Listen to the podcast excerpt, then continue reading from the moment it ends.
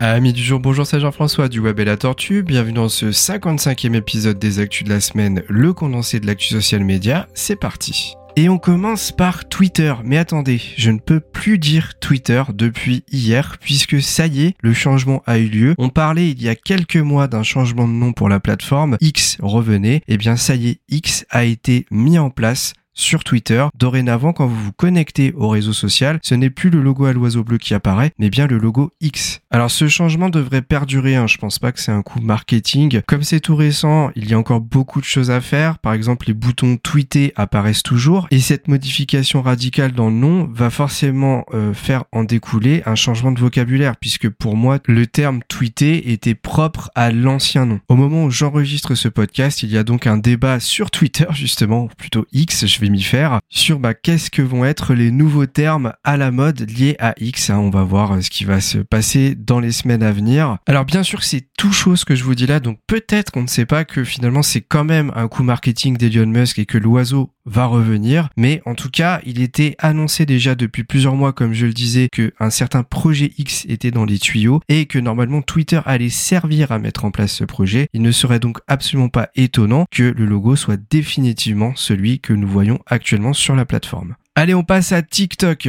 Je vous en parlais il y a quelques mois TikTok envisageait de créer des TikTok justement uniquement au format textuel, pas de vidéo, pas d'image, rien du tout, juste du texte. Et eh bien ça y est, c'est en cours de déploiement visiblement en Europe. Donc il est possible qu'au moment où vous écoutez ce podcast, vous ayez déjà la possibilité d'en créer puisque comme vous le savez, quand un réseau social déploie des mises à jour, eh bien tout le monde ne les a pas en même temps parce que ça dépend du serveur sur lequel vous êtes, vous, plus précisément de là où se trouve votre profil. Si vous avez la fonctionnalité, n'hésitez pas à me le dire en commentaire de ce podcast sur YouTube. Une autre option qui pourrait être très pratique pour vous si vous êtes créateur de contenu sur TikTok, attention, elle n'est pas en place, elle est juste en cours de test, c'est la possibilité de télécharger vos TikTok sans le watermark, c'est-à-dire le logo qui apparaît par-dessus vos vidéos. En effet, ça vous permettra de réutiliser le clip sur Instagram par exemple en reel, mais sans le logo de TikTok qui apparaît. Si ça voit le jour, ce sera vachement bien parce que ça fera gagner quand même pas mal de temps si vous êtes plus habitué à l'outil de montage de TikTok, pourrez uploader votre TikTok et le transformer en reel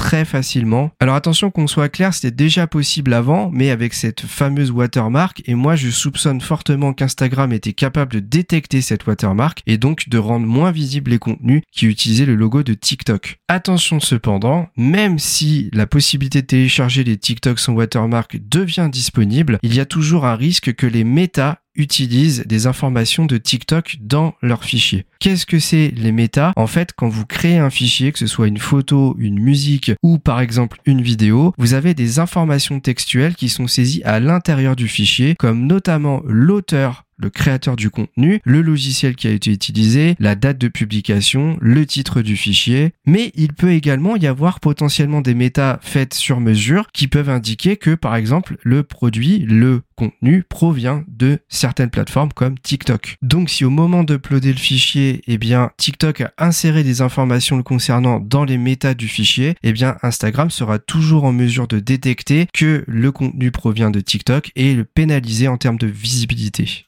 Conclure, cela veut dire que lorsque l'option sera disponible, et j'espère qu'elle le sera, il faudra faire des tests avant d'être certain que ce soit vraiment rentable. Alors juste pour vous prévenir que d'ailleurs si en fait TikTok vient à insérer des méta métadonnées qui sont liées à TikTok directement dans le fichier que vous aurez uploadé, sachez qu'il est possible de modifier ces métadonnées grâce au logiciel VLC. En fait, VLC c'est un lecteur de vidéo à la base, mais VLC c'est pas que ça. En fait, il a plein plein d'outils, notamment un éditeur de métadonnées qui vous permettra d'uploader votre fichier TikTok, d'aller regarder ce qu'il y a à l'intérieur et de regarder justement à supprimer tout ce qui concernerait potentiellement TikTok avant de le transformer en reel sur Instagram. Si vous voulez un petit tuto là-dessus, n'hésitez pas à me le dire en commentaire de ce podcast sur YouTube. Et enfin, dernière news concernant TikTok, en test, la possibilité future peut être de répondre à des commentaires avec des photos. Jusqu'à présent, quand on peut répondre à des commentaires, on peut répondre soit par texte, soit directement en refaisant un TikTok qui répond aux commentaires. Eh bien, sachez que peut-être que dans quelques semaines, voire quelques mois, vous pourrez faire la même chose, mais avec une photo.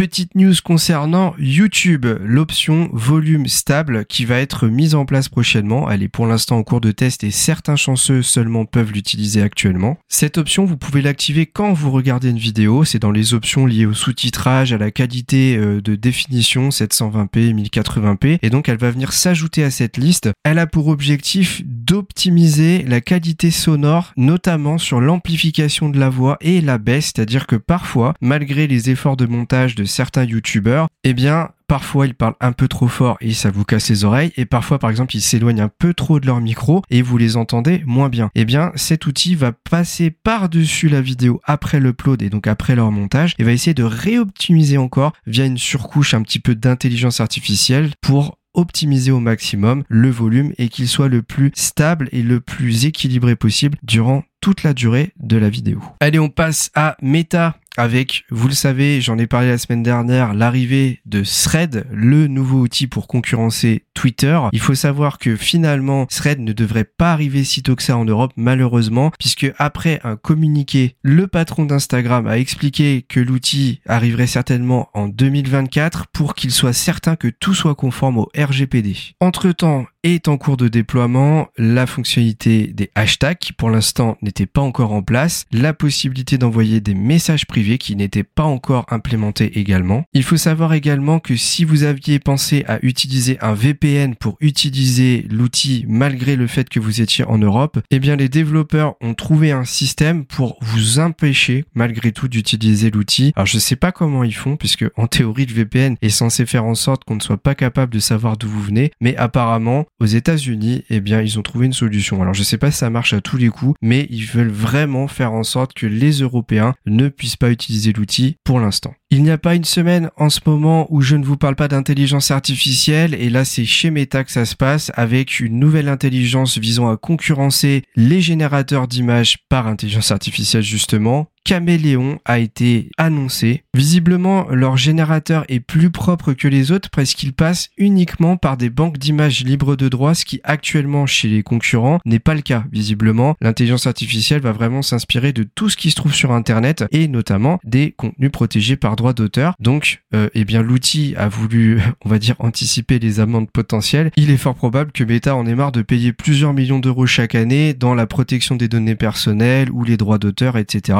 cette fois-ci, ils veulent anticiper le système. Par contre, je n'ai pas d'informations sur le fait que est-ce que l'outil est accessible ou pas. Si j'ai plus d'informations, je vous en parlerai dans les semaines à venir. On passe à Instagram avec une fonctionnalité bien pratique qui a été déployée récemment, les modèles. Si vous voulez créer des réels, en fait, le plus compliqué, c'est de trouver comment les monter. Eh bien, sachez que maintenant, quand vous créez un reel de zéro, vous avez la possibilité d'utiliser des modèles, des templates tout près de reel qui fonctionnent plutôt bien. Alors, pour faire ça, en fait, vous allez sur votre profil Instagram, vous allez dans la rubrique permettant de créer un reel de zéro, et là, vous verrez qu'en haut, vous aurez la possibilité de choisir un point de départ, et vous aurez la nouvelle rubrique qui s'appelle modèle sur laquelle il faudra appuyer. Vous retrouverez alors sur une liste de templates tout près, avec des animations toutes prêtes. En fait, c'est tout simplement des créateurs de contenu qui en fait ont bien fonctionné quand ils ont publié ces reels avec ce type de montage et ils les partagent entre guillemets à la communauté ou plutôt Instagram les réutilise et ils vous les proposent comme listing. Ainsi vous pouvez aller chercher dans cette liste ceux qui vous conviennent le plus par rapport au contenu que vous vouliez sortir et euh, ensuite vous reprenez l'outil qui bien sûr supprime le contenu original et vous vous avez plus qu'à remplacer par le vôtre.